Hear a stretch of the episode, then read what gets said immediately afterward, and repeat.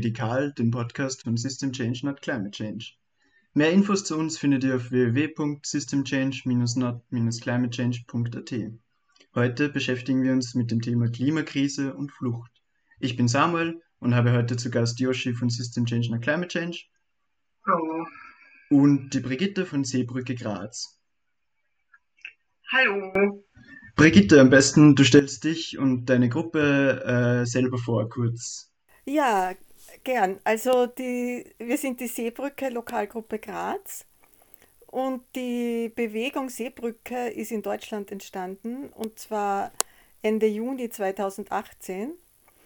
Äh, damals ist das Seenotrettungsschiff Lifeline mit 234 geretteten Menschen an Bord tagelang auf hoher See gewesen und hat keinen Hafen zum Anlegen bekommen, obwohl zu dem Zeitpunkt hatten bereits mehrere Länder und Städte angeboten, die Menschen von der Lifeline aufzunehmen.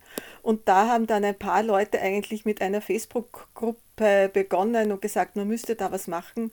Und das hat sich unglaublich explosiv entwickelt. Also in kürzester Zeit gab es ganz, ganz viele Gruppen in Deutschland. Und seit ein bisschen mehr als zwei Jahren gibt es jetzt auch Gruppen in Österreich in, neben Graz auch noch in Wien, in Innsbruck, in Vöcklerbruck, in Linz, in Salzburg, in Klosterneuburg und dann gibt es noch ein paar so Initiativen, die so ein bisschen assoziiert sind. Und begonnen hat die Seebrücke mit drei Forderungen, nämlich sichere Häfen, das heißt, wo die Menschen die Seenotrettungsschiffe anlegen können, sichere Fluchtrouten und keine Kriminalisierung der Retter und der, der Seenotrettungsschiffe. Äh, inzwischen hat sich das Thema einfach auch erweitert auf, auf die Situation auf den griechischen Inseln und auf die Balkanroute. Also es geht nicht mehr nur um die Seenotrettung im Mittelmeer. Ja, danke für die kurze Vorstellung. Ähm, seit mittlerweile ungefähr fünf Jahren und vor allem in den letzten drei Jahren sehen, also erreichen uns immer wieder grausame Szenen äh, von den Außengrenzen Europas so zum Beispiel vor kurzem, als das Camp Lipa in Bosnien geräumt wurde und seitdem sitzen dort etwa 600 bis 900 Menschen fest, weit ab von Infrastruktur oder Hilfe. In der Kälte, es ist dort auch Winter gerade. Die EU versagt seit langem bei der Betreuung und Aufnahme und Integration von Geflüchteten. Vorne mit dabei ist die österreichische Bundesregierung, die sich sogar zu schade war, einem symbolischen Akt eine kleine Menge an Menschen aufzunehmen. Wir sehen das in einem größeren Kontext. Die Klimakrise verschärft sich und wird dadurch als Fluchtursache immer relevanter. Diese unter anderem durch die Klimakrise ausgelöste Flucht stellt bereits jetzt und wird vor allem in Zukunft für alle Herkunfts-, Transit- und Zielländer eine erhebliche gesellschaftliche Herausforderung darstellen. Zum einen gibt es am politischen Unwillen etwas zu tun, zum anderen sehen wir in Europa einen massiven Rechtsruck und eine rassistische Gesellschaft, der wir als Klimagerechtigkeitsbewegung gegenüberstehen. Für uns ist es wichtig, die verschiedensten Kämpfe zusammenzuführen und daher wollen wir uns heute näher mit dem Zusammenhang zwischen Klimagerechtigkeit und Flucht beschäftigen. Yoshi, kannst du uns erst einmal zusammenfassen, was unter Klimagerechtigkeit zu verstehen ist und wie spielt da das Thema Flucht hinein? Ja, gerne. Also der Klimawandel und die Auswirkungen des Klimawandels sind sicher die größte Herausforderung in unserer Zeit und betrifft mittlerweile alle Regionen der Welt. Trotz dieser katastrophalen Zukunftsbilder steigen unsere Emissionen weiter und weiter. Nur, was sind jetzt Aspekte der Klimagerechtigkeit?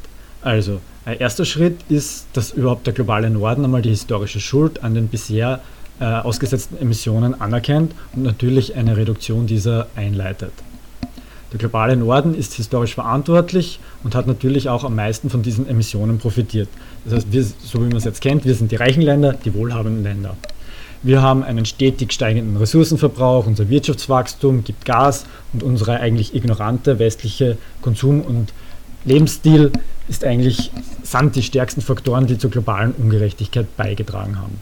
Im Gegensatz dazu hat der globale Süden in der Vergangenheit wenige Emissionen ausgestoßen und Ganz viele Menschen aus diversen Teilen der Welt leben nun in prekären Situationen, sind von Armut, Hunger, Krieg oder sonstigen Auswirkungen betroffen. Um das vielleicht in Zahlen zu fassen, um es zu vergleichen, kann man schauen auf den Ausstoß der Tonnen CO2 pro Kopf pro Jahr. In den USA zum Beispiel hat man pro Kopf 16 Tonnen CO2 im Jahr. In Österreich im Vergleich liegt der Jahresschnitt in den letzten Jahren immer um die 8 Tonnen pro Kopf. Und als drittes Beispiel, oder größer sogar, wenn man eigentlich sich fast alle afrikanischen Länder anschaut, haben die einen durchschnittlichen Wert unter einer Tonne pro Kopf pro Jahr an CO2-Emissionen. Und dies zeigt schon diesen großen, gravierenden Sprung der Ungleichheit. Es geht aber nicht nur um die Emissionen, sondern auch, dass in diesen Teilen der Welt die Auswirkungen des Klimawandels teils extremer sind. You name it, Türen, Überschwemmungen, Meeresspiegelanstieg etc. Viele der betroffenen Frontline-Communities, oft auch indigene Gruppen, sind sehr schwer getroffen. Ebenso haben diese dann auch keine finanziellen Mittel, um die Folgen des Klimawandels gering zu halten. Ein klassisches Beispiel, welches oft Tatsche Müller von der Rosa-Luxemburg-Stiftung äh, erwähnt, ist zum Beispiel, wenn der Meeresspiegel steigt, dann können sich die Niederlande, das reiche Land im globalen Norden, sich einfach schwimmende Städte und Dämme bauen, während Bangladesch Dörfer und Menschen einfach absaufen. Also ein zweiter Schritt sind dadurch Ausgleichszahlungen an den globalen Süden. Denn wenn diese Länder den gleichen Pfad einschlagen wie wir, dann verstärkt sich die globale Krise auf jeden Fall. Jedoch historisch gesehen ist das auch unfair. Eben, die hatten nicht die gleiche Entwicklungschance wie wir. Daher Zahlungen in Geld. Es geht darum, eben die fossilen Emissionen vor Ort zu verhindern, aber eben auch Loss and Damage auszugleichen und als dritten Punkt einen Wissens- und Technologietransfer zu fördern. Was bedeutet nur kurz Loss and Damage? Da geht es um den finanziellen Ausgleich, zum Beispiel bei Verlust von Biodiversität oder auch Schäden durch Extremwetter als Folge des Klimawandels. Zu diesem Thema wurden natürlich in den letzten Jahren, erst in den letzten Jahren, auch erste Schritte vereinbart, aber eigentlich ist noch nicht wirklich was passiert. Das heißt, Klimagerechtigkeit bedeutet, all dies in Betracht zu ziehen, um eine solidarische Zukunft aufzubauen, in welcher alle Menschen ein gutes und an Grundbedürfnissen orientiertes Leben leben können. Es bedeutet, unsere globalen Emissionen auf ein zukunftsverträgliches, aber auch faires Niveau zu bringen und dabei soziale und ökologische Faktoren gemeinsam zu denken. Kurzum eigentlich, der globale Norden ist verantwortlich und macht noch immer viel zu wenig, um die Emissionen zu reduzieren und sozial schwächere Menschen, die hauptsächlich im globalen Süden angesiedelt sind, leiden darunter. Das bedeutet aber auch, eben Menschen sind Betroffene. Und es ist ganz wichtig, diese zu unterstützen und dabei zu helfen, wenn sie auf Flucht- oder Migrationspfaden unterwegs sind. Nun gibt es einige spezifische Fluchtgründe als Folge der Klimakrise. Als ersten Punkt möchte ich die Umweltkatastrophen erwähnen, wie zum Beispiel eben Stürme, Starkniederschläge, Überflutungen etc. Diese sind wirklich eine direkte Gefahr fürs Leib und Leben. Die zerstören dein Zuhause, dein Eigentum, Sie vernichten Ernten, Nutzvieh und Infrastruktur sowie eigentlich jegliche mögliche Entwicklungschance.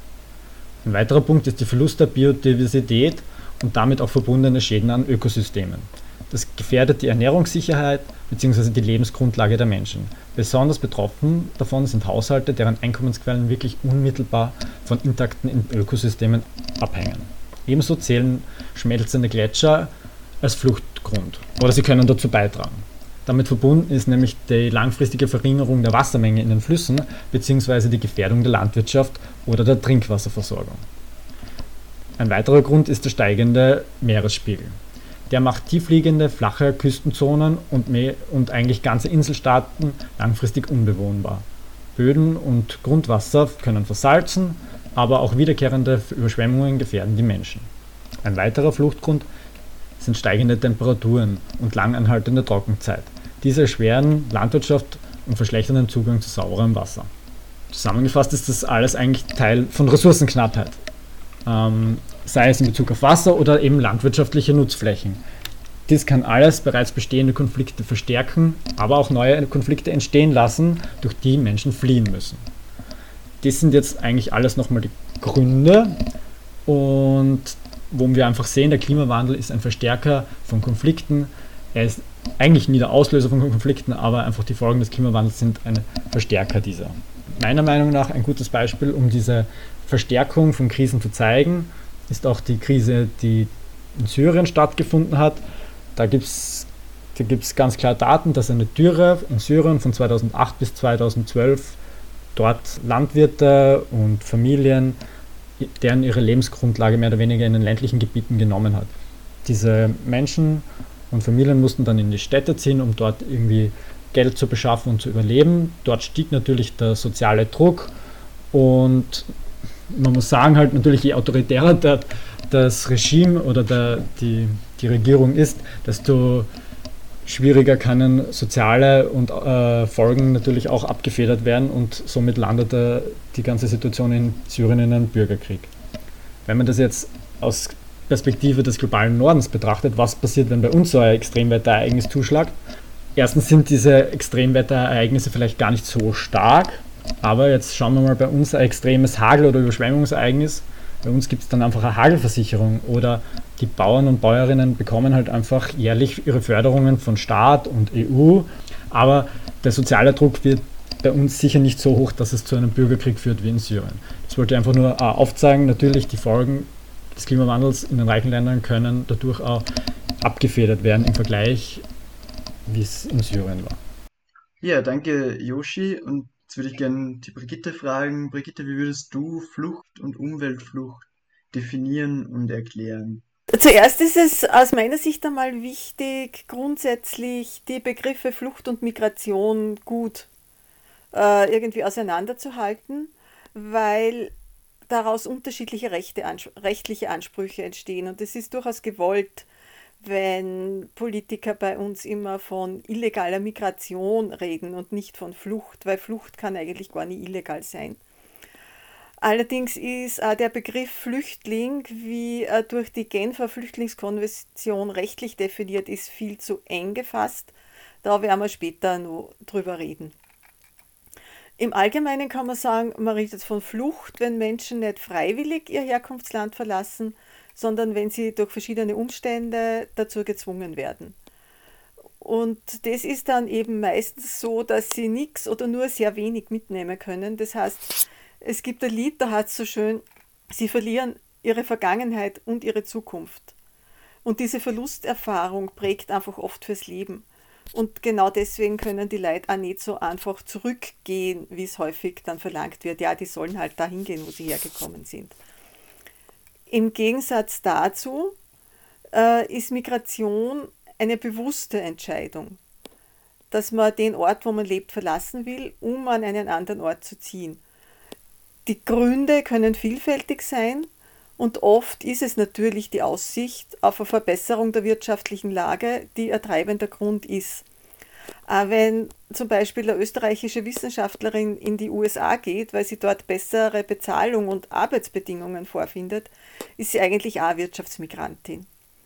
Auf der anderen Seite können die Übergänge natürlich fließend sein wenn durch den Klimawandel der Boden immer mehr austrocknet, es immer schwieriger wird, die Familie zu ernähren, wo ist dann der Punkt erreicht, wo es sich quasi um Flucht vor dem Verhungern handelt? Wenn Menschen das Land, ihr Land weggenommen wird, von dem sie ihren Lebensunterhalt erworben haben und sie dann dafür Jobs zu Sklavenbedingungen und Hungerlöhnen annehmen müssen, ist es dann Migration oder Flucht. Also es ist wichtig, gut zu überlegen, welchen Begriff verwenden wir. Auf der anderen Seite ist es natürlich nicht immer ganz trennscharf. So, danke Brigitte. Magst du vielleicht auch noch kurz was zu äh, Fluchtursachen erzählen? Ja, die Ursachen, warum Menschen fliehen, sind einfach wirklich sehr, sehr vielfältig. Es gibt eine deutsche Webseite, die heißt fluchtgrund.de und da sieht man wirklich eine lange Liste. Äh, was wir oft am leichtesten verstehen hier ist, und da gibt es auch kaum Diskussionen drüber, ob die Menschen dann ein Recht haben, zu uns zu kommen, das sind einfach bewaffnete Konflikte. Der Bürgerkrieg in Syrien, da war es auch so, wer aus Syrien kommt, der darf da bleiben. Es sind, der Yoshi hat schon angesprochen, andere Fluchtgründe sind Naturereignisse, oft Überschwemmungen oder Dürren. Das Spezifische in Bezug auf Naturereignisse ist, dass da zwar oft viele Menschen fliehen, also oft ganze Dörfer auf einmal, aber die Menschen fliehen fast immer erst im eigenen Land oder in die Nachbarländer. Das heißt, die gehen nicht so weit fort und kommen auch oft wieder zurück. Es gibt Bangladesch, hat der Yoshi auch schon angesprochen, es gibt in Bangladesch wirklich Dörfer, die ständig hin und her kommt die Überschwemmung, sind sie weg, dann kommen sie wieder zurück.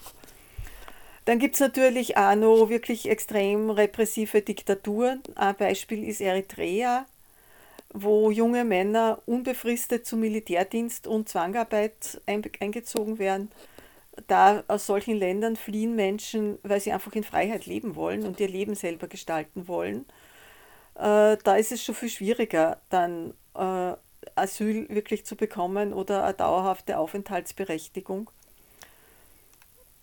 Es gibt dann sehr individuelle Fluchtgründe, sind als persönliche Bedrohungen. Menschen werden verfolgt, weil sie der falschen Partei oder Religion angehören, weil sie die falsche sexuelle Orientierung haben, weil sie sich an Protesten beteiligt haben, weil sie als Journalistinnen kritisch über Regierungen berichtet haben. Wir erleben das zum Beispiel gerade in Belarus. Dann haben Menschen natürlich individuelle Fluchtgründe, weil sie persönlich bedroht sind. Menschen werden verfolgt, weil sie der falschen Partei oder Religion angehören, weil sie die falsche sexuelle Orientierung haben, weil sie sich an Protesten beteiligt haben, weil sie als Journalistinnen kritisch über Regierungen berichtet haben. Wir erleben das jetzt gerade in Belarus oder in Hongkong. Und das sind die Fluchtgründe, die eigentlich durch die Genfer Flüchtlingskonvention abgedeckt sind. Ein anderes Beispiel, Afghanistan, da fliehen sehr viele minderjährige Burschen, also männliche Jugendliche, weil sie von den Taliban geholt und zum Töten ausgebildet werden. Da schicken dann oft die Mütter ihre Söhne weg, weil sie das verhindern wollen. Oder die Burschen gehen von selber, weil der große Bruder geholt wurde und sie wissen, sie sind als nächstes dran. Also gerade diese jungen Männer, vor denen wir in Österreich so viel Angst haben, weil sie Terroristen sein könnten, die fliehen oft, weil sie gerade keine Terroristen werden wollen, weil sie nicht für die Taliban oder den islamischen Staat töten wollen. Ich habe schon kurz angesprochen, viele Menschen fliehen einfach aus Armut oder Hunger. Und das sind dann die, die als Wirtschaftsflüchtlinge bezeichnet werden, wo man dann sagt, die sollen sich doch zu Hause etwas aufbauen. Aber ich sehe das so, wenn ich dort, wo ich wohne, verhungern müsste, dann ist das keine freiwillige Entscheidung mehr wegzugehen. Und dieser Fluchtgrund hängt dann ganz eng zusammen mit der global immer weiter auseinandergehenden Schere zwischen Arm und Reich, dass es eben wieder mehr Menschen gibt, die hungern. Es ist da auf dieser Webseite fluchtgrund.de da gibt es ganz interessante Artikel durch für unterschiedliche, über unterschiedliche Fluchtgründe. Da ist zum Beispiel unser, der deutsche Fischkonsum, internationale Fangflotten fischen dann die Küsten von Somalia leer. Aber auch die Freihandelsverträge, die sehr einseitig sind und Vorteile für die Industrieländer und Nachteile für die Länder im globalen Süden bringen oder Giftmüllablagerungen, Rohstoffabbau, Wasserkonflikte, Waffenhandel. Es gibt sehr, sehr viele Gründe, warum Menschen gezwungen werden, ihre Herkunftsländer zu verlassen. Und da sehen wir eigentlich auch schon, dass die Ursachen, warum diese Menschen ihre Existenzgrundlage verlieren, sind oft durch unsere Form des Wirtschaftens mit verursacht. Zum Beispiel, wenn Menschen durch Landgrabbing ihr, ihr Land verlieren und vor dem Nichts stehen, weil Konzerne oder Staaten sich das Land einfach aneignen, weil die Dorfgemeinschaften, die es bisher genutzt hatten, keinen rechtlich tragfähigen Eigentumstitel hatten. Oder wenn eben der durch den Klimawandel der Regen ausbleibt oder das Land einfach im Meer verschwindet. Da kommen wir wieder zu dem Zusammenhang dann zwischen Klima und Flucht oder Migration. Also grundsätzlich kann man sagen, dass es kaum Fälle gibt, wo ausschließlich der Klimawandel der Fluchtgrund ist. Aber darum ist meiner Meinung nach auch die Frage nach den Klimaflüchtlingen schwer zu beantworten, sondern wie schon der Yoshi gesagt hat, es ist einfach so, dass das Klima viele andere Konfliktgründe, Konfliktursachen verschärft und dann es wirklich ein Grund wird zu fliehen. Wir haben da der Nimo Bessi, der aus Nigeria, der schon ein paar Mal beim Elevate Festival in Graz war, hat zum Beispiel erzählt, dass in Nigeria der Boden an der Küste erodiert oder auch weggeschwemmt wird, wo die Menschen Landwirtschaft betrieben haben. Dann fliehen die Menschen ins Landesinnere und dann entstehen dort zwischen Christen und Moslems, die vorher getrennt voneinander und nebeneinander gelebt haben, kriegerische Konflikte. Und wir sagen dann, naja, das sind halt Religionskonflikte sind aber eigentlich durch Klimaveränderungen erst aktiviert worden. Darum halte ich jetzt einfach diese, es nicht für die beste Lösung, wenn wir jetzt sagen, ja, wir brauchen auch noch eine völkerrechtliche Definition für Klimaflüchtlinge, sondern es geht einfach darum, dass wir wirklich schauen, wie, was braucht es eigentlich, wie muss die Flüchtlingskonvention verändert werden, damit wir wirklich alle Fluchtgründe damit abdecken können. Ja, danke Brigitte. Ähm, Yoshi, vielleicht kannst du auch mal was dazu sagen. Was passiert denn, wenn eine Gegend von extremem Wetter oder extremem Klima beeinflusst ist? Ähm, was gibt es da aus einer Klimaperspektive für Bedingungen und für Szenarien, die Menschen zur Flucht zwingen? Ja, ähm, das kann natürlich sehr unterschiedlich sein, denn eben die Form der Migration, der Umweltmigration steht sehr stark in der Abhängigkeit zum jeweiligen Ereignis, das das natürlich auslöst. Die Gründe können nur temporär sein, nur unter Anführungszeichen temporär, wie ein Hurricane, aber eben auch dauerhaft sein wie eine Desertifizierung von einer ganzen Region. Aber in diesen Szenarien zeigt sich ja klar der Unterschied zwischen dieser freiwilligen Migration, der oft, als vor, äh, der oft vorgehalten wird, oder eben eine erzwungene Flucht, weil Lebensgrundlagen zerstört werden. Das ist sehr schwer zu fassen, wie lange Folgen von so einem von so einer Umweltmigrationsgrund ähm, wirklich anhalten. Das heißt, Folgefragen daraus sind, ähm, ist der Verlust des Hauses durch den Hurricane schon ein Fluchtgrund? wie viele Jahre hintereinander muss so ein Taifun mein Haus zerstören und mir die Ernte versalzen oder wie viel Trockenheit und Ernteausfälle sind vertragbar, um als Fluchtgrund zu gelten. Und diese Fragen sind eben auch in Bezug auf die Definition, wie die Brigitte vorher angesprochen hat, für die internationale Gemeinschaft anscheinend sehr schwer zu fassen, aber aus der Klimagerechtigkeits aus der Klimagerechtigkeitsperspektive sehr einfach zu beantworten, denn eigentlich ist jeder dieser einzelnen genannten Gründe ein Fluchtgrund, natürlich mehr oder weniger, aber alle diese Menschen sind äh, als Folge unserer Lebens- und Wirtschaftsweise des globalen Nordens in irgendeiner Form zum, Flie äh, zum Fliehen oder zum Migrieren gezwungen und deshalb, deshalb sollten wir diese Menschen unterstützen. Und um jetzt auf konkrete Beispiele einzugehen, möchte zum Beispiel auf diese erst das oben genannte, diese plötzliche Flucht zum Beispiel eingehen. Das könnte ein Hurricane, eine Flut etc. sein. In diesem Sinn ist die Flucht nur räumlich sehr nah und zeitlich sehr kurz. Aber wie schaut dann die Folgen aus? Es geht um einen Wiederaufbau. Wie stabil ist die Region? Kann, können dort überhaupt Hilfe hinkommen? Können die Leute dort ihre Zukunft wieder aufbauen? Viele Inselstaaten, die von Hurricanes einfach mehr oder weniger niedergemacht werden, haben da sehr viel mit sehr folgenreichen Problemen zu kämpfen. Ein anderes Szenario ist diese langsame Abwanderung. Da geht es wirklich um schleichende oder graduelle Umweltzerstörungen, die dazu führen, dass einfach die wirtschaftliche Grundlage vor Ort fürs Überleben von schwierig bis sogar unmöglich gestaltet wird. Da geht es dann darum, dass die Familien vor Ort sinkende Einkommen haben und oft migrieren dann Männer aus diesen Familien in andere Städte, in andere Länder, um zu arbeiten, um irgendwie da eine Lebensgrundlage für ihre Familie zur Verfügung zu stellen. Ähm, da kann es natürlich aber auch zu präventiver Abwanderung kommen, also in dieser langsamen Abwanderung. Und zwar, wenn einfach Umweltschäden schon ganz klar zu prognostizieren sind und einfach mal sagen kann, in Zukunft wird dort nicht mehr ausreichend Lebensgrundlagen zur Verfügung stehen. Ein Beispiel dafür sind von so einer schleichenden Umweltveränderung diese massive Abholzung von Regenwäldern. Da wird einfach ganze Regionen zerstört und abgeholzt, um einfach Palmölmonokulturen wie zum Beispiel in Indonesien aufzubauen und dort lokale indigene Gruppen können einfach früher oder später wird ihr ganzes Reservoir, wo sie äh, jagen, einfach abgeholzt. Ein drittes Szenario ist die Umsiedlung. Da geht es um die Umsiedlung, um ganze Orte, aber auch ganze Regionen. Ähm, da geht es darum, dass Regionen oft von Umweltkatastrophen heimgesucht werden. Eben Hurricanes, die immer wieder reinfahren, Flutkatastrophen, die immer wieder vorkommen.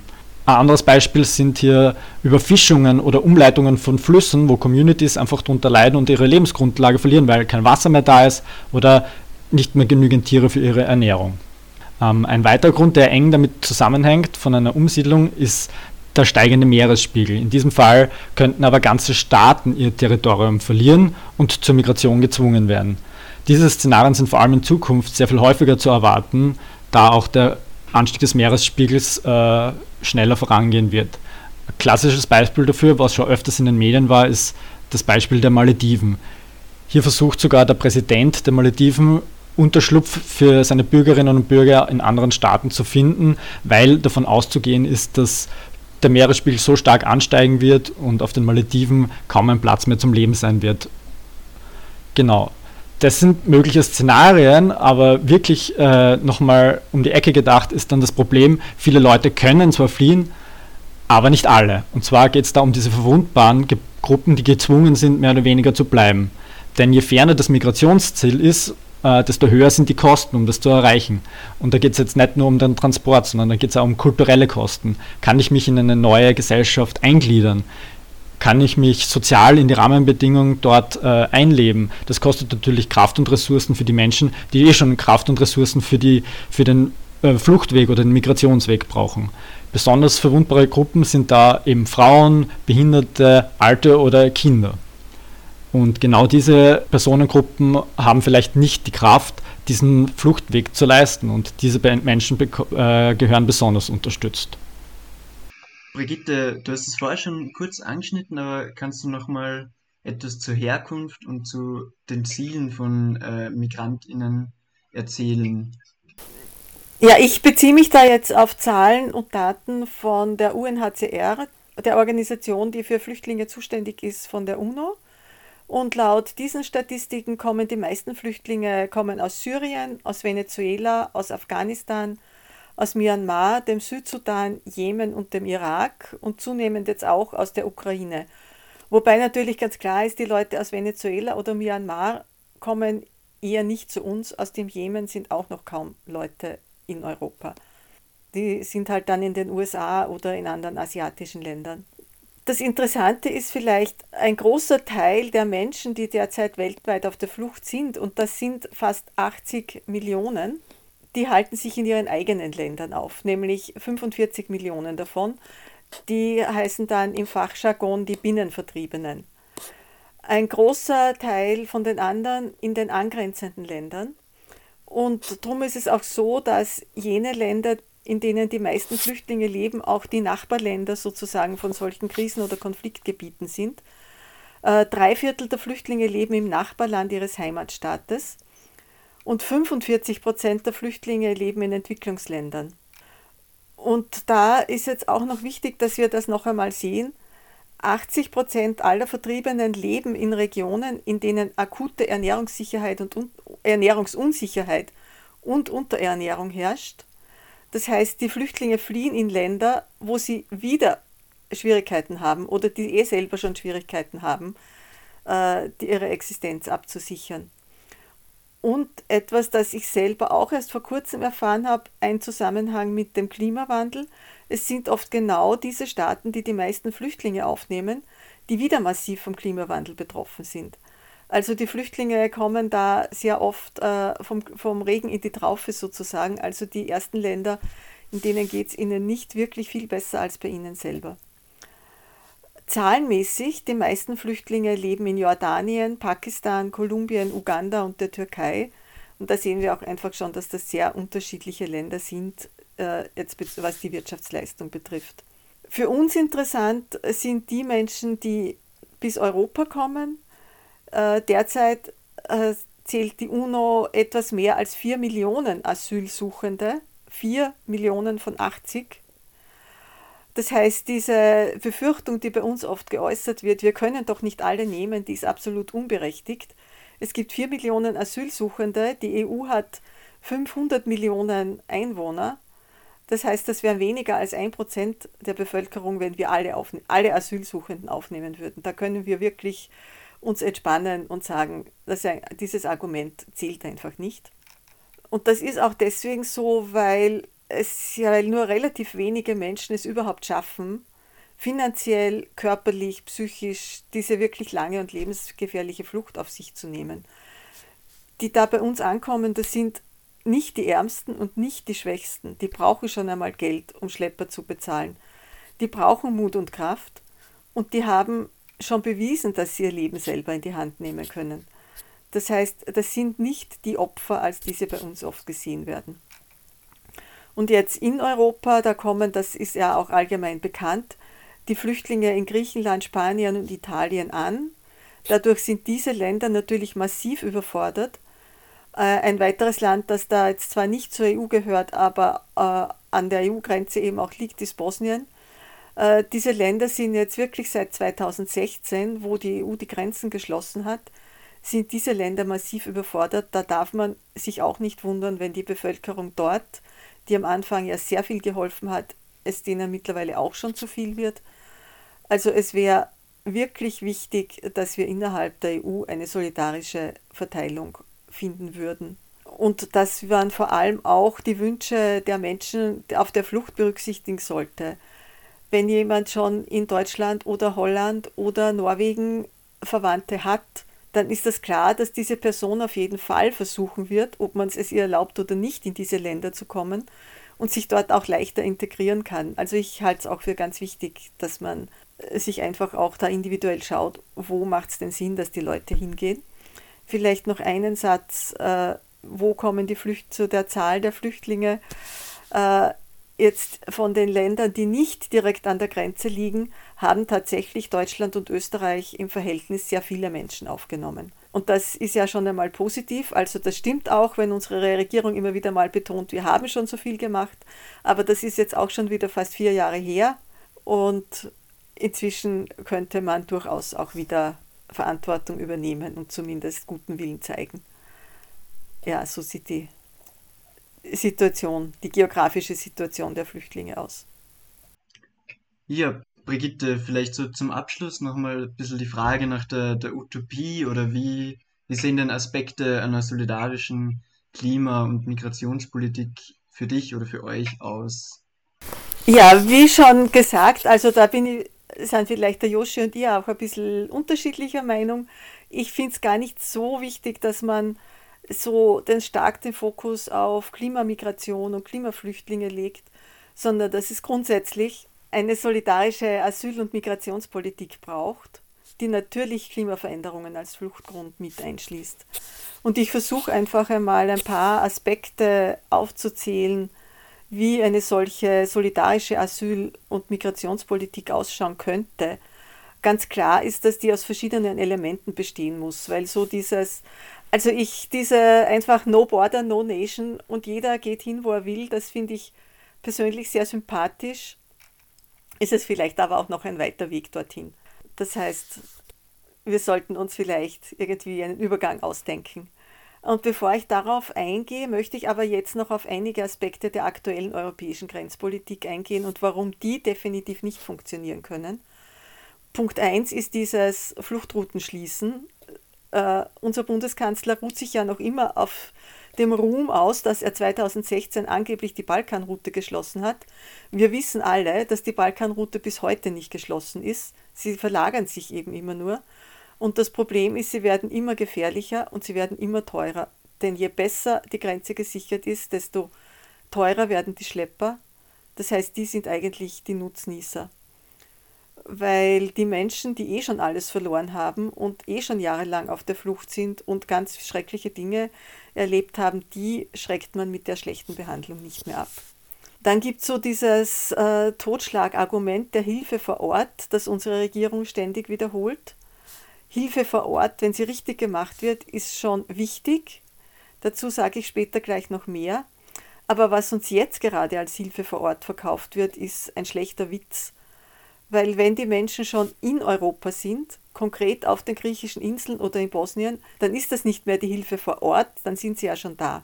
Und sie an den Grenzen Europas in Lager einzusperren, so wie das auch der neue Asyl- und Migrationspakt de facto vorsieht, das ist keine Hilfe vor Ort, sondern schlicht äh, menschenrechtswidrig. Und genau diese Menschenrechtsverletzungen lagert die Europäische Union systematisch aus durch ihre Abkommen mit der Türkei und mit Libyen und zum Teil eben auch mit Bosnien wo es am schlechtesten funktioniert. Auch wenn die Situation jetzt in der Türkei in, äh, und in Libyen nicht unmittelbar vergleichbar ist, ist das Phänomen das gleiche.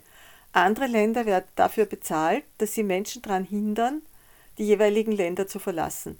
Ihr bekommt das Geld, dafür behaltet ihr die Menschen.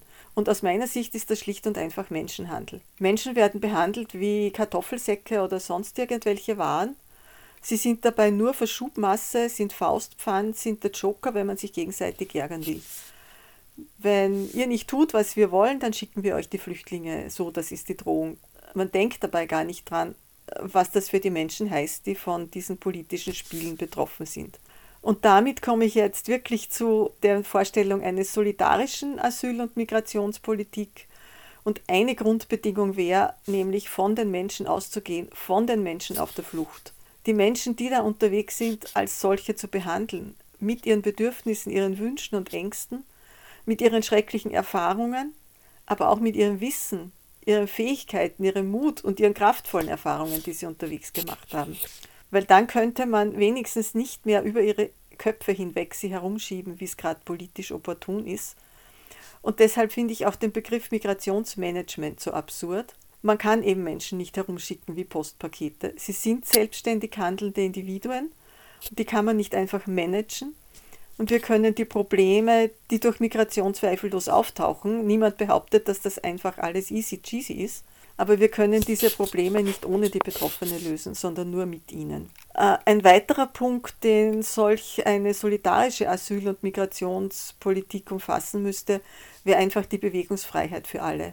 Etwas, das auch sehr wenig bekannt ist, ist, dass es so eine massive Ungleichheit gibt in Bezug auf unsere Möglichkeiten, uns zu bewegen.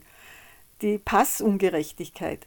Mit unserem österreichischen Reisepass und eigentlich mit allen EU-Pässen können wir 128 der Länder der Welt bereisen, 93 davon sogar ohne Visum.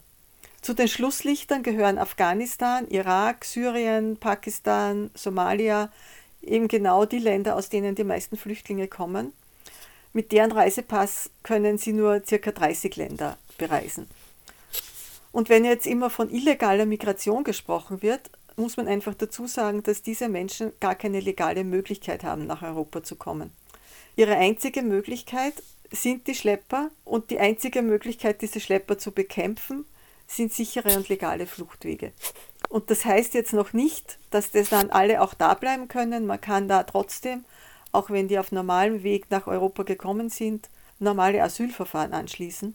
Aber die Menschen sind nicht doppelt und dreifach traumatisiert, wenn sie herkommen. Sie verlieren nicht ihr ganzes Geld an Schlepper und es wäre einfach für alle viel einfacher und leichter, wenn man Wege schaffen könnte, wie die Menschen, die ihr Herkunftsland verlassen müssen, legal nach Europa kommen können. Damit sind wir dann gleich beim dritten Punkt, den Asylverfahren. Im Moment sind die ja von vornherein darauf ausgerichtet, so viele Menschen wie möglich zurückzuschicken und mit allen Berufungsmöglichkeiten dauern die dann vier Jahre und länger. Und ich finde, das ist einfach wirklich eine psychische Folter. Da werden Menschenleben zerstört und es wird den Betroffenen jede Möglichkeit genommen, für sich selber zu sorgen. Die Menschen werden dann erst hilfsbedürftig gemacht und vielleicht ist da durchaus System dahinter und vielleicht ist das gewollt, weil hilfsbedürftige Menschen einfach leichter zu beherrschen sind und gleichzeitig können wir uns dann ja beschweren, dass sie auf unsere Kosten leben. Das heißt, was es brauchen würde, wären faire, rasche Asylverfahren, die den Menschen grundsätzlich die Chance geben, sich so schnell wie möglich in die Aufnahmegesellschaft zu integrieren. Das heißt aber ganz klar, dass das auch Änderungen in der Strukturen der Aufnahmegesellschaften braucht, die die Integration erleichtern.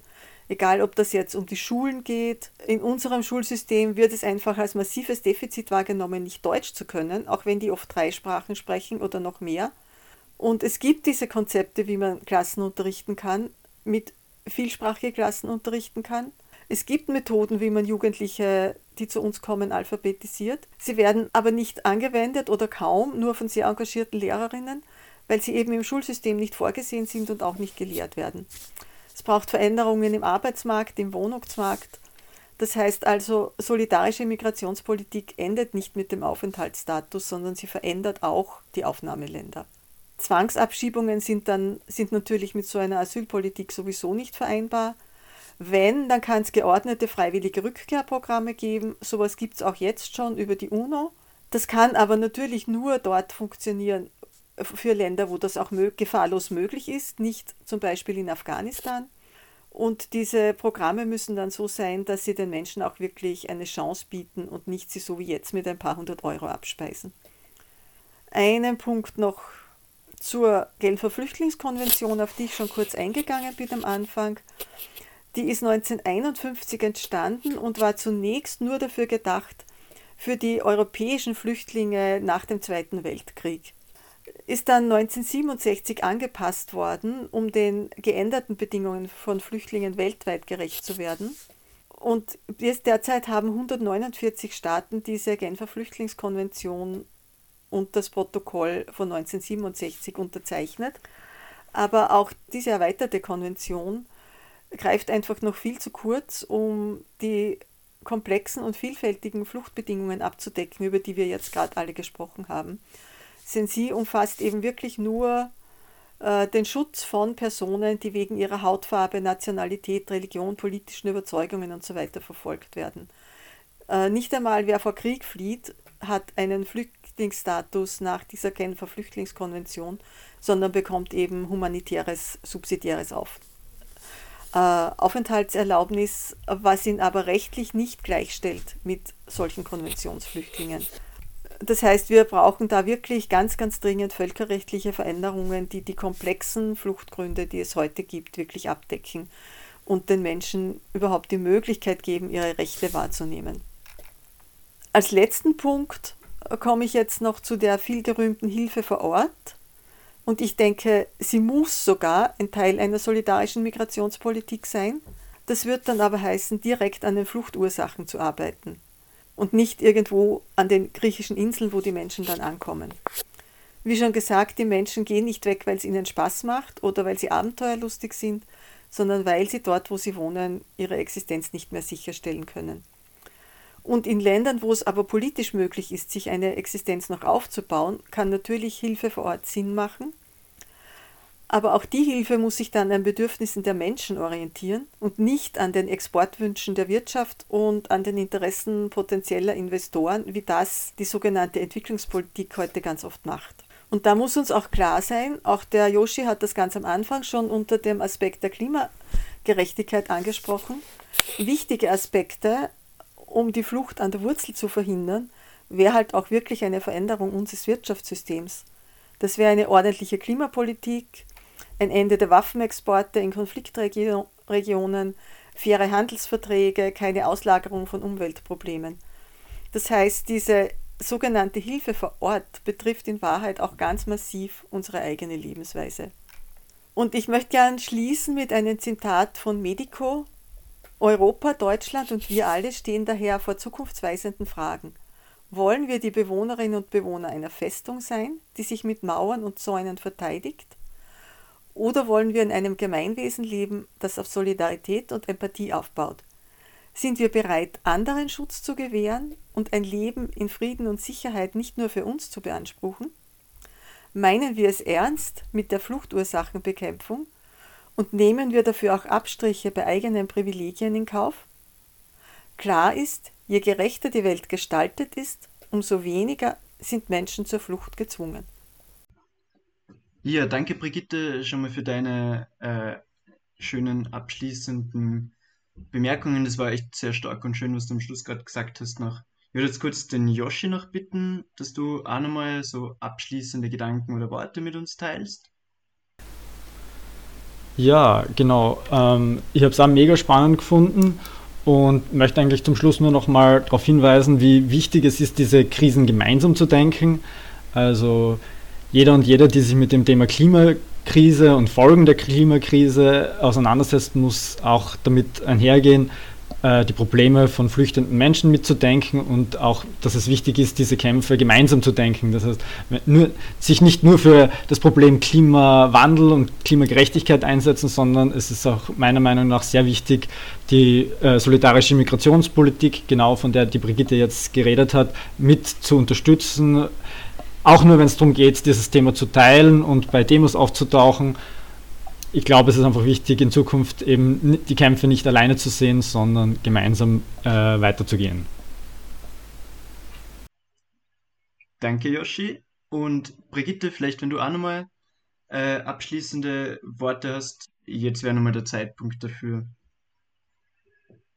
Ja, ich wollte mich nur bedanken, dass ihr das gemacht habt. Ich finde es auch super wichtig, dass, die, die, dass man die Bewegungen vernetzt und dass wir uns gegenseitig unterstützen wie wir das eh in, in Graz äh, eh schon länger gemacht haben und System Change auch immer wieder unsere Sachen unterstützt hat und wir die, bei den Klimademos natürlich auch dabei sind und ich hoffe, dass wir das so weitermachen. Danke euch.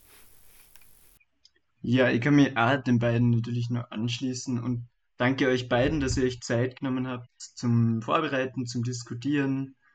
Ähm, danke an alle, die zugehört haben. Ähm, wenn ihr irgendwie Interesse bekommen habt äh, bei System Change oder Seebrücke, Mitzumachen, wendet euch am besten an die jeweiligen Ortsgruppen von, von Seebrücke oder bei System Change nach Climate Change in Wien oder Graz. Ansonsten gibt es natürlich immer die Möglichkeit äh, zu spenden. Sowohl Seebrücke als auch System Change freuen sich immer über Unterstützung. Radikal ist der Podcast von System Change nach Climate Change. Diskutiert haben mit mir heute Yoshi von System Change und Brigitte von Seebrücke. Danke fürs Zuhören und Mitdiskutieren. Ciao, ciao.